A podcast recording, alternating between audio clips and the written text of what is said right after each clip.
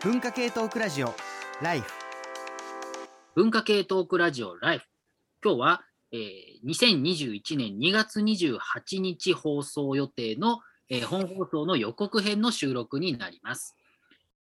えーまずは、えーライターの山本ポテトさんです。あ、こんにちは。ライターの山本ポテトです。よろしくお願いします。はい、よろしくお願いします。そして、えーもう一人、広告プランナーの村山かなめさんです。よろしくお願いします。はい、よろしくお願いしま広す。告広告プランナーの怪しさがやばいんですけど、勘弁。はい。はい、プランナーっていうね、言葉が意外にあの知らないっていうか方も多いんですけど、もともと前から、えーライフのね、助手をね、もう10年くらい前にやられているので、僕よりももうライフの関わりは長いんだと思うんですけれども、ちょこちょこね、あのよくて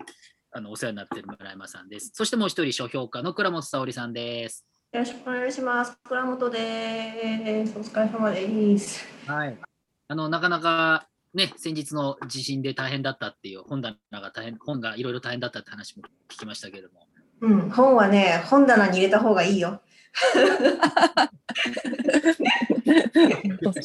資源。ね、その辺はもうね、もう皆さん気をつけていきましょうということで、そして、えーいつも通り、えー黒幕ことおプロデューサーの長谷川さんもいらっしゃいます。はい、よろしくお願いします。はい、よろしくお願いいたします。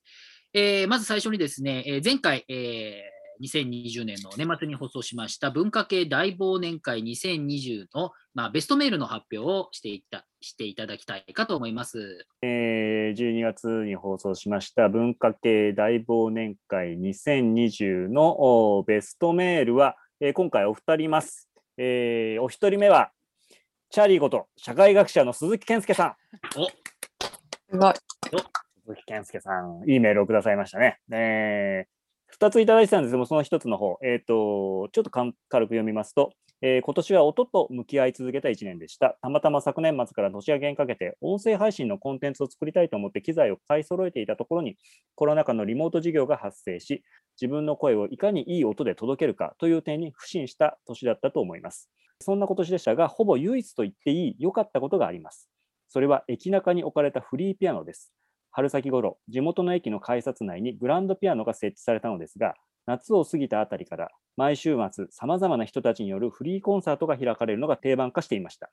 そのクオリティたるや、地方都市の郊外の駅中のフリーピアノにこれだけのプレイヤーが集まるのかと舌を巻きます。えー、うんぬかんぬうんぬかんぬで、まあ、本当にあの老若男女いろんな人がいろんな、え演奏をここでしたと。で演奏する方も見る方も多分難しいことは何も考えてなくて、ただ弾いてみたい、目指したい、通りすがりに聞いてみたらなんかすごいといった日常に差し挟まる一場面でしかないのかもしれません。でも、誰もが足を止める音を鳴らすことがどれだけ難しいか。学生に飽きのこない音作りをしようと音と格闘したこの1年、当たり前のことを当たり前に受け止められるレベルで作ることの難しさを実感したからこそ、週末のフリーピアノコンサートがいかに奇跡的な出来事であるのかがよくわかります。環境が変わっても通用するのは常に基礎を怠らなかった人。小手先の思いつきに頼らず、背骨の通った古典に触れたり、単調な反復練習を続けたりする、そういうモチベーションを支えてくれたのが駅中のフリーピアノでした。というメールで、これあの前回のね、メインパーソナリティの永田夏樹さんが選んだベストメールなんですけど、まあ、このね、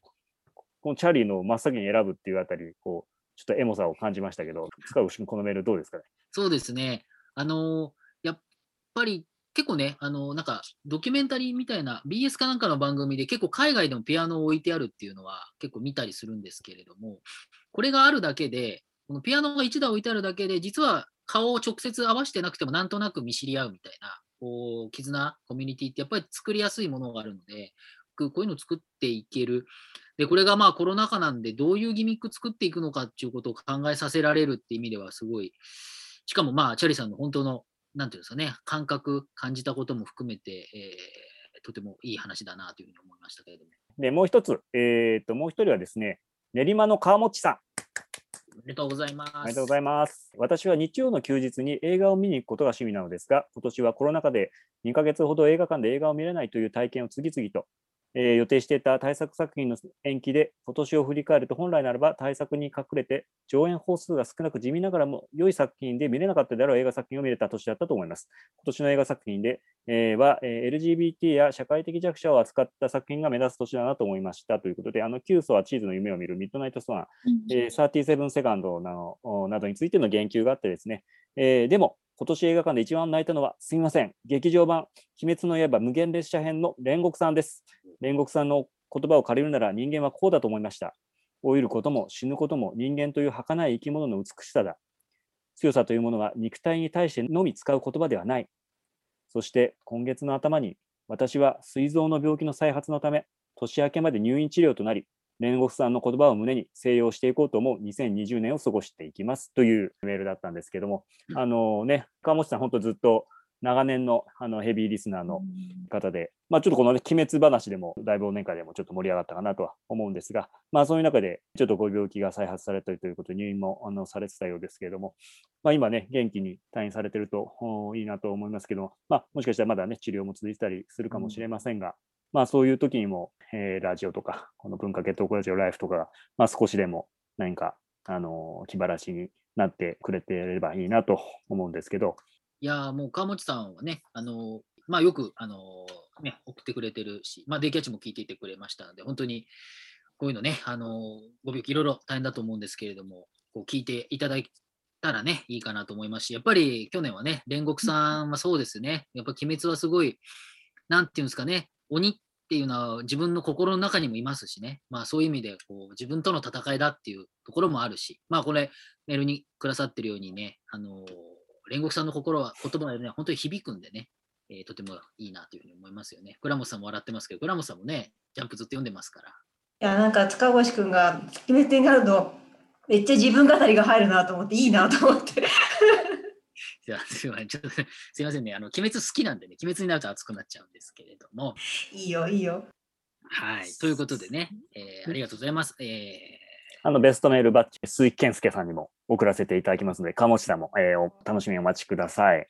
で、あとあれですね、えっ、と、その本放送の後には、1月には文化系大新年会ということで、えー配信のオンラインイベントをやりましたけれども、まあ、今日ここにいらっしゃってるね、えっ、と、塚越くんと倉本さんと山本ポテトさんにも、えー参加いただいて、その他ね、小川公也さんとか、あの、いろんな方に来ていただいて、えーまあ、去年の本の中からおすすめの本を、えー紹介するという企画でしたけれども、かなり多くの方に参加していただいて、交流タイムなんかもあったりしてね、なかなかすごくあの内容的にも盛り上がったいいあのイベントになったなと、え思ってますけど、あの参加された方、山本さんどうでした？ああの結構山本さんがね、うん。すごいね、山本さんのがすごく良かったっていうか、いろんな紹介した本も含めて、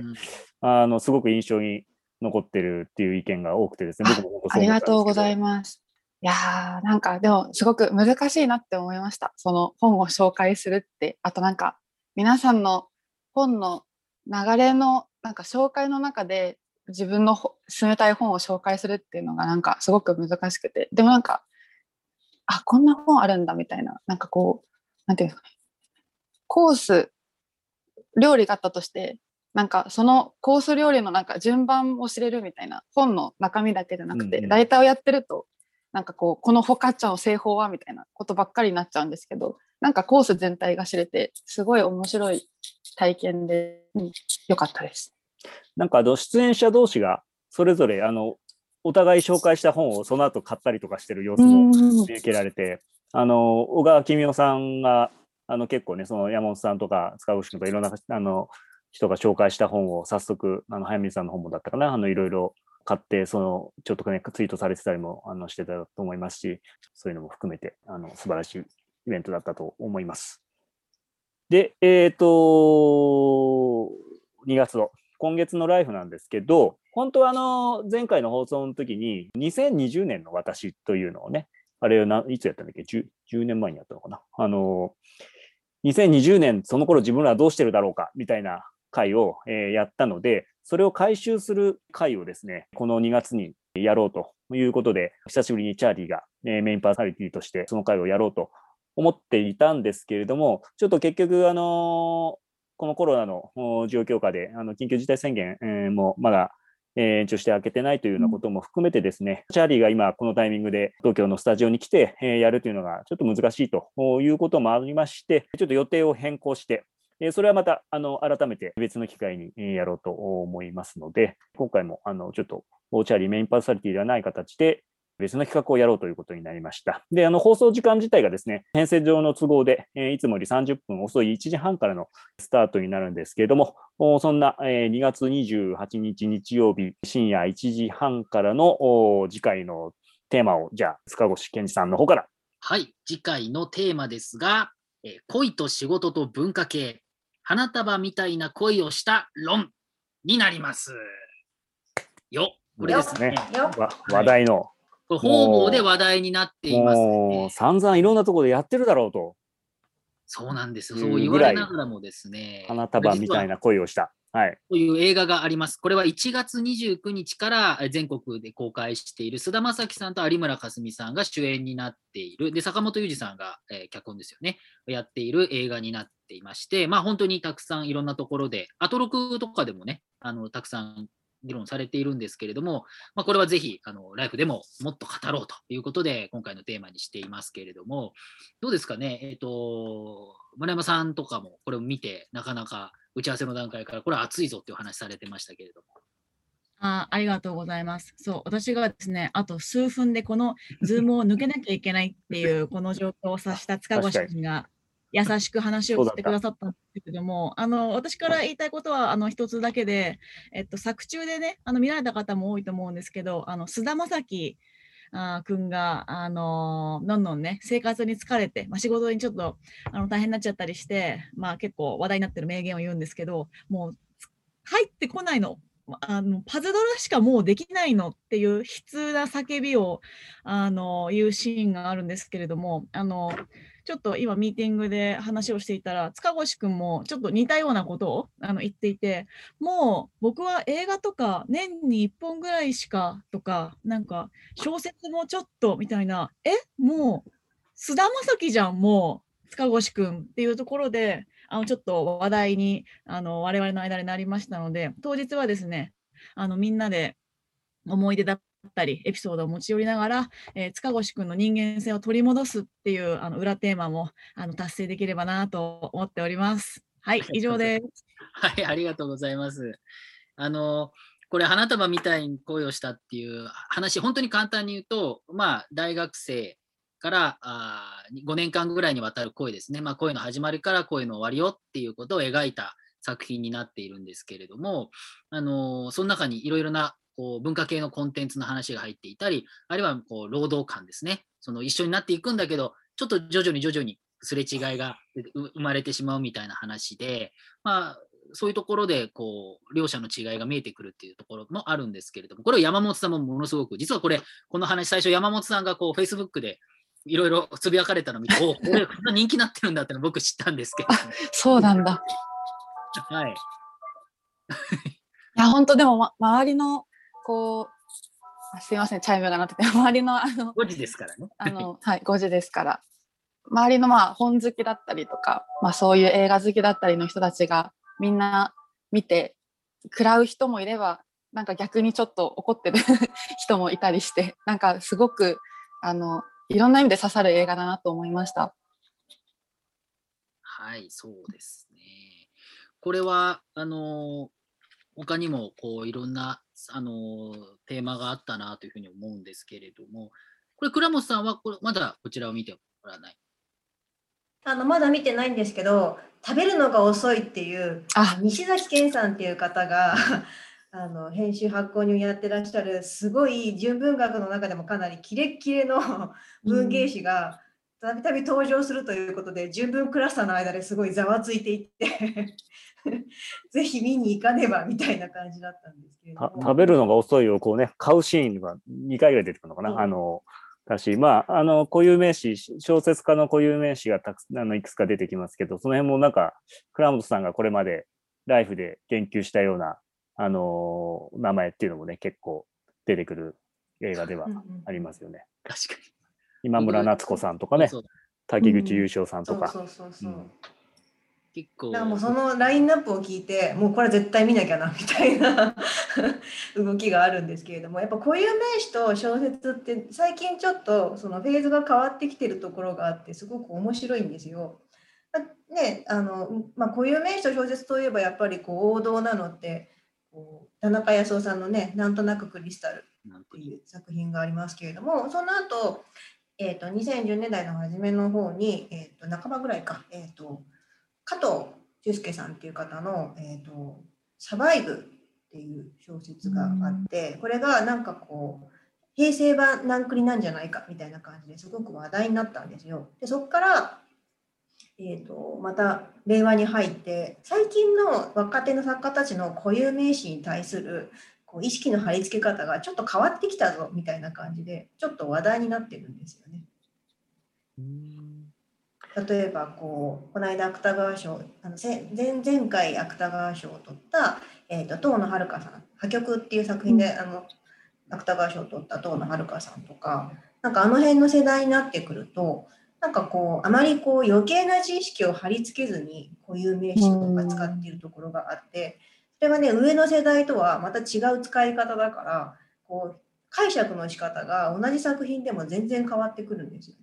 うんあのこの作品の中でもこういろんな人がいろんな語り方してると思うんですけれども、うん、こういう名はいろいろ出てくるんですけれどもこうそれがねあのどのくらいあの知ってるとか知らないとかあるいはその作品は好きなんだけど、作品論であのいっぱい語るっていうようなコミュニケーションはそんなに行われていないっていうことで、それがその、なんていうんですかね、いろんな世代の人から見て、これは自分らと違うとか、まあ、だからいいとか悪いとか、まあ、いろんなあの考え方はあると思うんだけれども、まあ、そこも一つの、こう、なんていうのかな、ネタというか、みんなが語りたがる、この映画を語りたがる要素の一つにはなっている。で、一方で、でも、こう、それを知らない、正直言うと僕はほとんどわからなかったんです。あの言及されていることについて、その人とかは、それこそ今村夏子さんとか倉本さんが言ってくれなかったら全然知らなかったような人なんだけれども、でも、その、なんていうのかな、そうやってなんか好きなもので、しかも、ちょっとあまりにもメジャーではなくて、ちょっとこれ知ってるっていう感じで、こう、つながっていく感じとかに、すごい、それはなんか、どの分野でもまあそれなりにこう出てくる話かなっていうのもあってそこも非常に面白く見たんでなんかそこも一ついい点かなと思うんですけれども一方でこう普通に、まあ、王道にっていうか、まあ、今時のその恋愛としてこうすれ違いが出てきてしまうっていう点も僕なんかはおお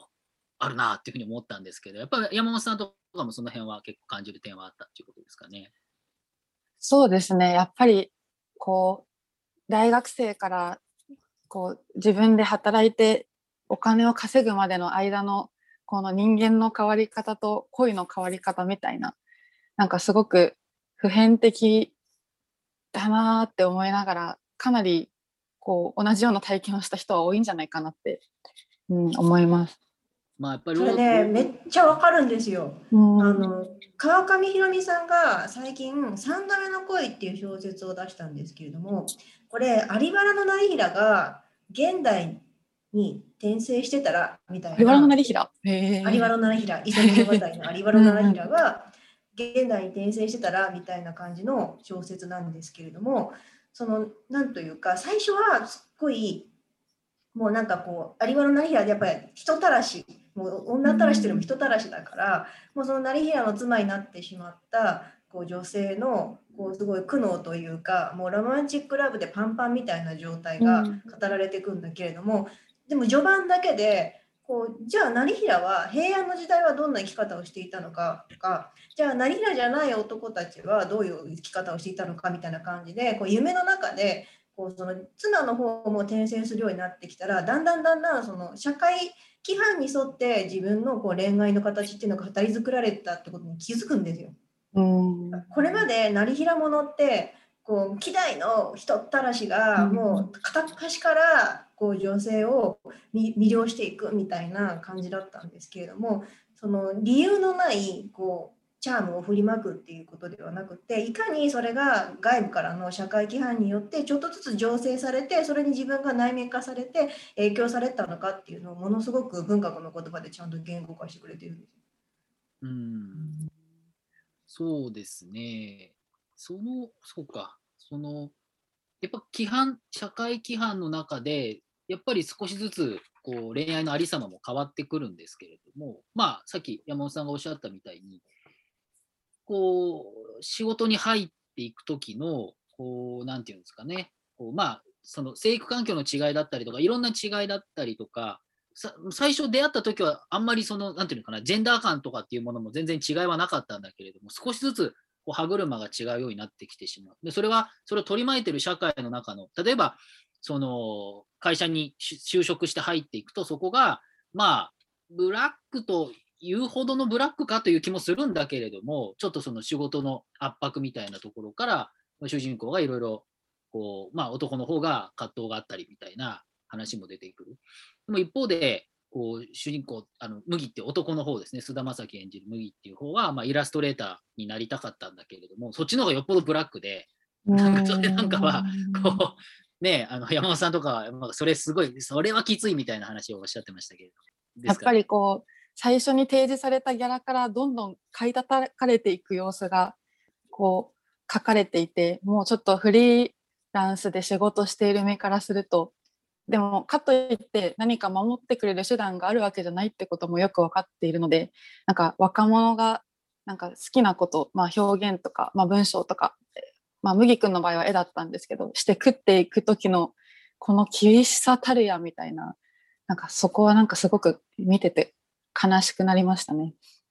うんまあ、それはこうもうちょっとねあの20代の半ばぐらいの人たちが、まあ、当事者に当たるぐらいの映画設定になっているわけですけれども、まあ、その辺はすごい感じるっていう人もいるんじゃないのかなと思うので割とこうリスナーの方でそのくらいの年代まあそれじゃなくても全然ですけれども思うことあったらそれもねちょっと聞きたいかなというふうにも思う、うん、結構世代的な、あの感覚の違いみたいなことも感じたりするところもね、その、もちろん固有名詞とかも、これがなんだ、2015年から2020年の5年間だったかな。うん、その時点での、まあ、いわゆる文化系的なというか、えー、そういうタイプの人が好む、あの、固有名詞がわって出てくるけど、まあ、その固有名詞が時代によってね、あの世代によって、自分らの世代で学生時代そうだったらどういう固有名詞が出てくるかなみたいなところの違いも当然あるし、僕なんかは、まあ同じ、ある種そういうタイプの人たち学生時代とかはあの友達多かったけどあのその時のコミュニケーションとこの映画で描かれてるコミュニケーションってやっぱ相当違うなっていうかまあもちろん時代だけじゃなくてあのどの場にいたかみたいなところで全然変わってくるとは思うんですけど僕の時だったらあんな風に自分の好きなもの好きな固有名詞っていうのをお互いにこうすごくフラットな感じで何が好きって言った時にスルスルスルってこうお互い言ってあ私も私もって感じでやれるんだけど僕が学生時代の時だったら何を何を出すかっていうのにもっとあのややこしい自意識のどうしたらバカにされないかみたいなところのその卓越化競争的なものがあってどのカードを切るかすごい逡巡しながら迷いに迷ってこうひねりすぎてすごいおかしなものを出してしまうみたいなことになったりとかみたいなところでこうもっとこう何が好きって言われた時にどれを出すか。でなおかつ相手が知らないもん知らなすぎても意味がないしああそれねって言われてもあれだしみたいな感じの、どの絶妙なラインを出すかみたいなことで逡巡したりみたいなこともあったりするかなとか思っちゃったんだけど、この映画ではもっとすごくそこがフラットにこの描かれてて、まあ今の感じって割とそうかもしれないなって思ったりとか、それからその2人の男女の関係もその文化的なそういった知識みたいなことに関してもすごくこうフラットな関係になっててなんか僕らの頃とかってもっとそういう文化系の世界でもなんかそうそういった本当そう知識を問うマッチョさがあったあってでなおかつそのやっぱ男の方が知識があるみたいな風に思いがちな前提なんかも割とあったりするからあの聞く時にどういうの好きなのってやっぱりちょっとその本当にマンスプ的なあの女の子に聞く時にはなんとなくこっちの方が詳しいっていう前提を持って聞いてるみたいな感じのコミュニケーションになってたりとかしたなとか思うとすごいこうああ、本当あれ感じ悪かったなものすごいこう思ったりとか、まあそういうなんか、その映画の本筋とはちょっと違うかもしれないけど、その固有名詞が出てくるコミュニケーションみたいに見たときに思うところもいろいろあるし、一方でだからなんか、もっとマニアックなものとか、そういうふうに学生の時だったら思ったなとかっていうふうに、あの、だからすごい逆に言うと、あの、あのカップルは普通のその世間のマジョリティみたいなのとはちょっと違う趣味を持ってるんだ。だから2人がつながれるっていう感覚もあるけど、一方で、その中ではすごい普通だなみたいな感じもあったりしてなんかその辺の感じもいろいろとこう思うところあるし、でも逆に、すごい思い出したのは僕、あの学生時代はだからそういう友達が、そういう人たちが割と多い大学で、あの山本さんも同じ大学だったんで、その辺の空気がすごく、さっきのね、そういうあの盛り上がったんだけど、あのそういう奴らが、まあ、集まってくるようなサークルがいっぱいあったから、なんかもう当たり前のように、そういう固有飯を。塚越くんのこう長谷川さんと喋ってる時のこう笑顔が最高なんだけどであた温かく見見守ってくれてるわけ熱あるじゃんって思って。生温かく見守ってくれてるわけだが、まあ、そうそういうさ、なんていうの？もうとにかく固有名詞を、会話のさ、9割が固有名詞だったわけですよ、その頃は。ずっと固有名詞会話のだけ9割が固有名詞。そう、会話がすべて固有名詞で通じるし、逆に言うと固有名詞が持っているある種のコノテーションというか、そう概念みたいなものとか文脈みたいなものを共有してる前提でしか話せなくなっちゃっていて、その頃は。あのーそれがだから会社に入ったら、そういう人が、まあ、もっとだから違う出版社とかで、そういう人文系の出版社とか行けばまた違ったんだろうけど、僕、その TBS というテレビ局に入って、あのそしたら放送局って思ってた以上にそういう人いなくて、もう全然固有名詞が通じなくなってしまったの。そしたらもう喋れないんですよ。固有名詞を使わずにどうやって喋ったらいいのかっていうのが分かんなくて、ああれこあの固有名詞とかこの固有名詞とか言っても多分通じねえなと思ったら、もう全然喋れなくて、飲み会とかでもずっと黙ってるみたいな人間になってしまった時に、この映画で描かれてるような人がその場にいたら、あ分かるんだっていう、まああの二人が意気投合するシーンが、あのある人物が出てきてっていうところで、そのあの人、自分の神だって言って、他の人たちがしらっとしてるのを、私もそう分かってますっていうところで意気投合するわけだけど、ああいうシーンとかはすごく、あきっと僕も社会人になった時にそういう場面があったら絶対ああいう感じにこうなっただろうなって思ったりとか、みたいな感じでこういろいろ語ることはいろいろあるわけですよ、この映画、いろんな人が見るときっとね。まだ見ていない人はですね、今の黒幕の語りを聞いて見たくなったと思います。それぐらい熱くなれるあの、そういう作品だったと思うし、で、やっぱり今、長谷川さんおっしゃったみたいに、やっぱり僕もその匂いはすごくまだわかるご年齢なんですけれども、なんか好きなものって言ったら好きなもの同士の競争があって、なんかむしろ好きなもの同士で付き合っちゃったりすると、そこで喧嘩になるっていうこと、なんかあると思うんですよね。で、結局、コンテンツがたくさんあるっていうのは、そのコンテンツをいっぱい出しながらも、そのちょっとした違いで自分のオリジナリティ、オリジンを出していくっていう、まあ、そういう戦いがあった。それが、ままあのマンスプレーニングになっちゃうっていうことだったと思うんですけれども、映画見てると、そういうことはないんだと。自分のオリジナリティとかっていうことにそんなにこだわりはなくて、もう少しそこはもう脱色されていて、もっとえ普通に好きですっていうところからうんコミュニケーションできるっていうのは、ある種、なんか、いいコミュニケーションだなっていうふうにも取れるし、そこうんにじゃあ、欠けてしまったものがあるんだっていう人もまあもちろんいるとう思う。んうんその視点から見るのは多分、とても楽しいですからね。楽しいですよね。だからね、あの今、なんか黒幕の花束愛がすごすぎるみたいな感じであのコメント書いてくださってる方もいるんですけど、いや、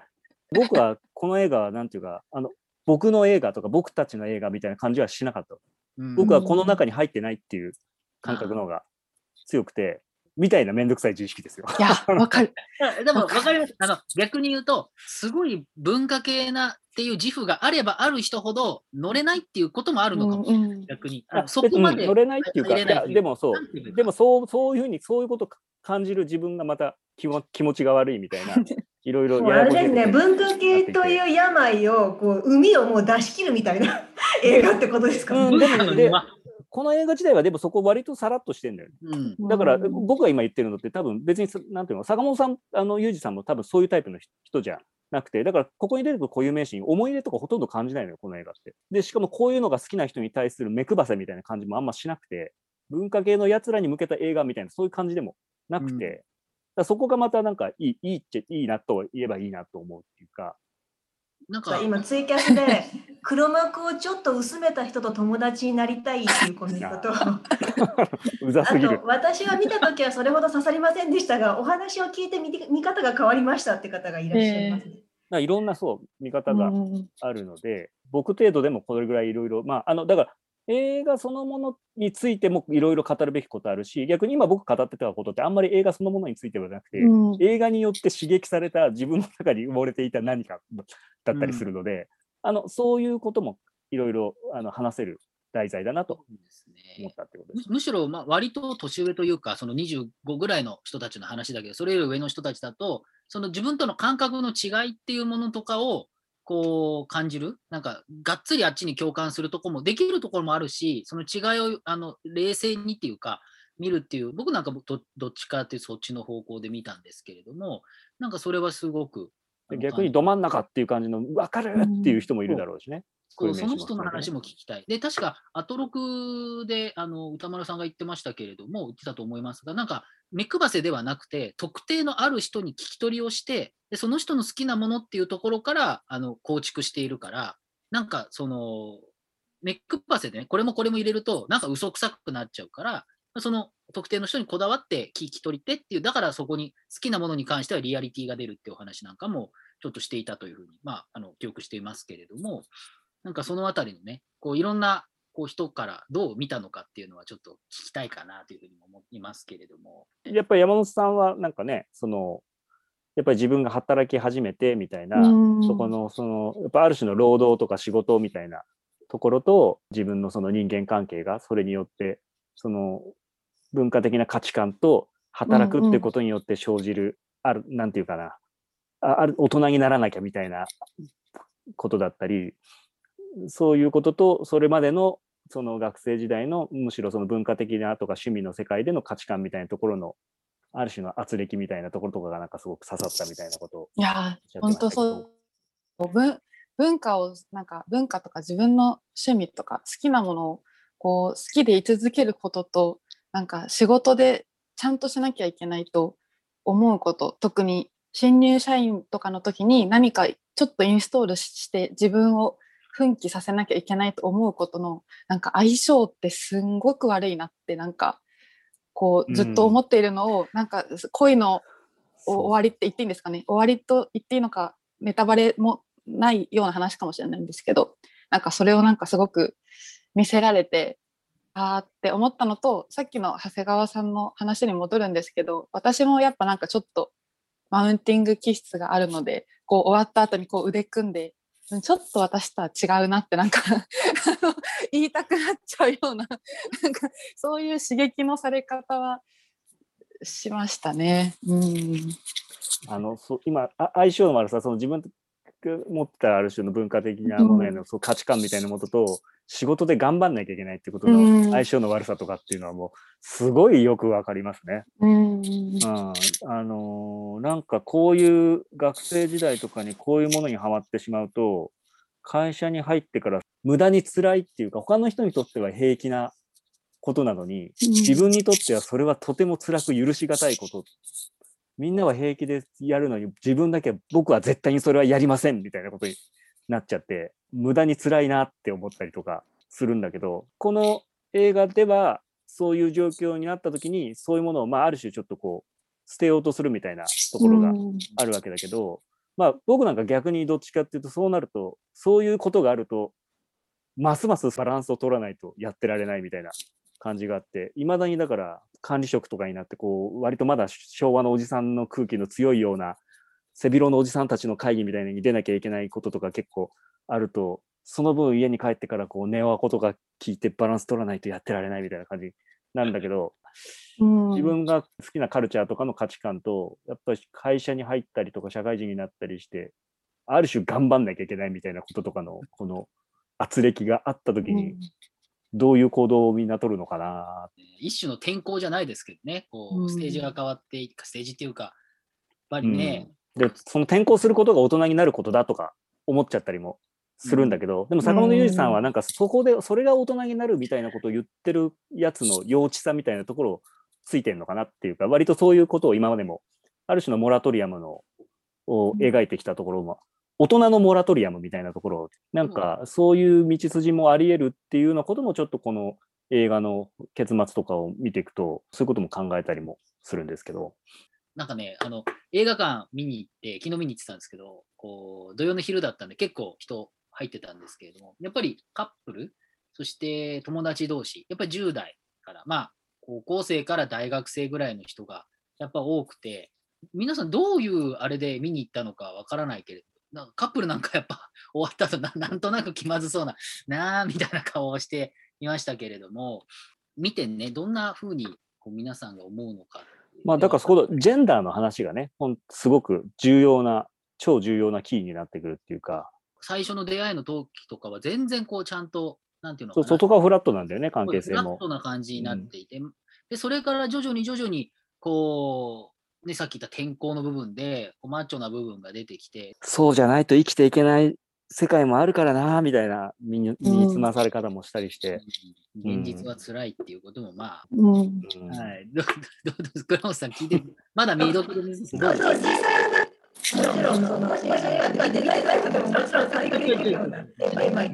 す音声がい一瞬なんかグラってなってるかな？ダメかも。やっぱりダメだね。うん、ごめん。ちょっちょっと電波の状況かな。電波の状況かなんかで声があれになっちゃいました。すみません。うん、いいかなと思って。ああ、ダメだな。ダメだな。ちょっとごめんなさい。音声が宇宙人みたいな感じになってる。宇宙人みたいな。我々はみたいになっちゃってる。まあ、とにかくでも、いろんな論点で、これだっていうふうに、ある意味では描ききってないというか、なんていうのかな。少しこう曖昧なところがそれぞれにあるような感じもして、まあ、だからこそいろんなの立場とかいろんな観点での語り方ができて、今言ったそのジェンダーみたいなことだし、働き方とか、まあ、恋愛を含めた人間関係って面でもそうだし、それってすごくなんか、ライフでいろんな形でこの15年間語ってきたいろんなことに関わってくることでもあるので、リスナーの方もご覧になったらいろいろ思うところがあるんじゃないかなと思うので、なんか本当に自分語りがしたくなるような映画だなって思いました。うん。そう、こんな40代後半のおじさんがこう自分語りをしてしまうの、もうライフではそういう話もできます。うん、そうやって、なんていうかな、人の思いを知ることもまだ大事だよ。うん、ということで、え今回2月28日深夜、え25時30分、いつもより30分遅れますが、25時30分からの文化系トークラジオライフ。テーマが恋と仕事と文化系、花束みたいな恋をした論なんですが、えリスナーの皆様にはですね、えっと、映画、えー花束みたいな恋をしたを見て、思ったこと、考えたことを送ってください。また、映画をご覧になっていない方も、文化系の趣味と仕事や恋愛の関係について、えご意見やエピソードをお寄せください。もちろんご覧になれない、なってない方も含めてですね、あの内容としてはあのちゃんとわかるように、えーしていますし、あまあ、そういう話にしますので、こういったテーマで、えーぜひメールをいただけたらなというふうに思います。えーメールアドレスは、えー、life.tbs.co.jp ですね。はい。大丈夫ですかね？大丈夫ですかね？山本さんとか最後、いや、でもまず皆さん一度は見て、見て絶対損はしないので、ぜひちょっと見てほしい。はい。えーというね、や山本さんの熱い思いから始まった、僕や塚越くんは見てない段階でこのテーマが決まったというね。マジか。で、あの村山さんそうそう、かとかとね話してるかなめさんとポテトさんの熱で、まあ、じゃあやりますかと。もうで僕はだからもう結構ほんのいろんなとこでもうやっちゃってるから、もう2月末だとあれかなと思ったんですけど、どうやらまだまだ語り足りない。で、新たに見てみたら、な言いよういろいろあるなっていう感じがしたので、えーぜひ皆さんも思うところを送っていただければとえー思いますので、よろしくお願いいたします。はい。ということで、えー次回もう一度言いますね。えー次回2月28日日曜日25時30分から文化系トークラジオライフ TBS ラジオで放送になりますので、ぜひ皆様本放送もぜひお聞きください。ということで、本日の予告編の収録はここまでにいたします。ありがとうございました。ありがとうございました。TBS ポッドキャスト三輪明宏のバラ色の人生。三輪さんの神エピソード教えてキャンペーン開催。TBS ラジオ公式 X をフォローし「ハッシュタグ三輪明宏」をつけてあなたが好きなエピソードを投稿してください。番組ステッカーと特製クリアファイルをプレゼントします。応募は3月15日金曜日まで。詳しくは TBS ラジオのホームページをご覧ください。皆様、どしどし、どしどし、ご応募くださいましね。待っとるけんね。